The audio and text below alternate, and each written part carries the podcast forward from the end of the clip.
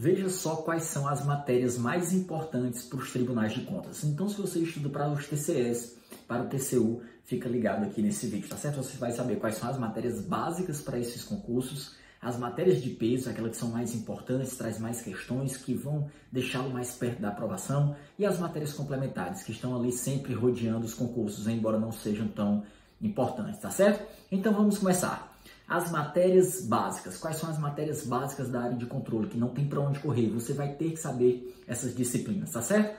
Português, exatas, TI, cada vez mais importante, tá certo? Nos concursos da área de controle.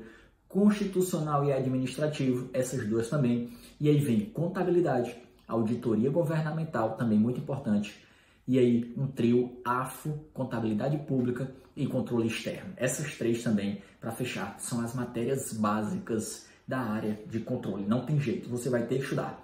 E quais são as matérias de peso, aquelas que, aquelas que sempre são importantes, que trazem muitas questões, que têm um peso alto nas provas? Quatro matérias importantes para você anotar aí. Toma nota. Olha só.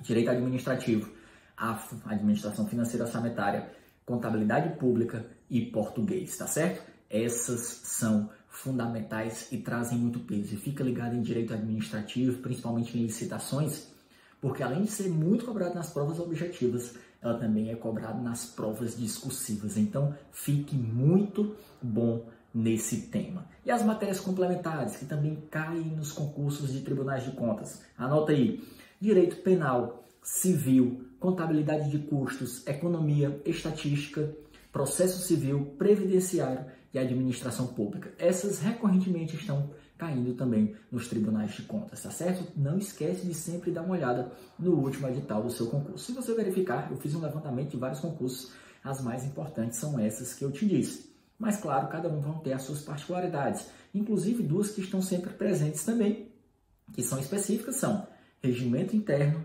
do Tribunal de Contas e a lei orgânica, e a lei orgânica, né? E a lei orgânica. Essas duas também estão sempre presentes. Às vezes, alguns tribunais de contas fazem as provas por área, para a área geral, para a contabilidade, para a galera do direito.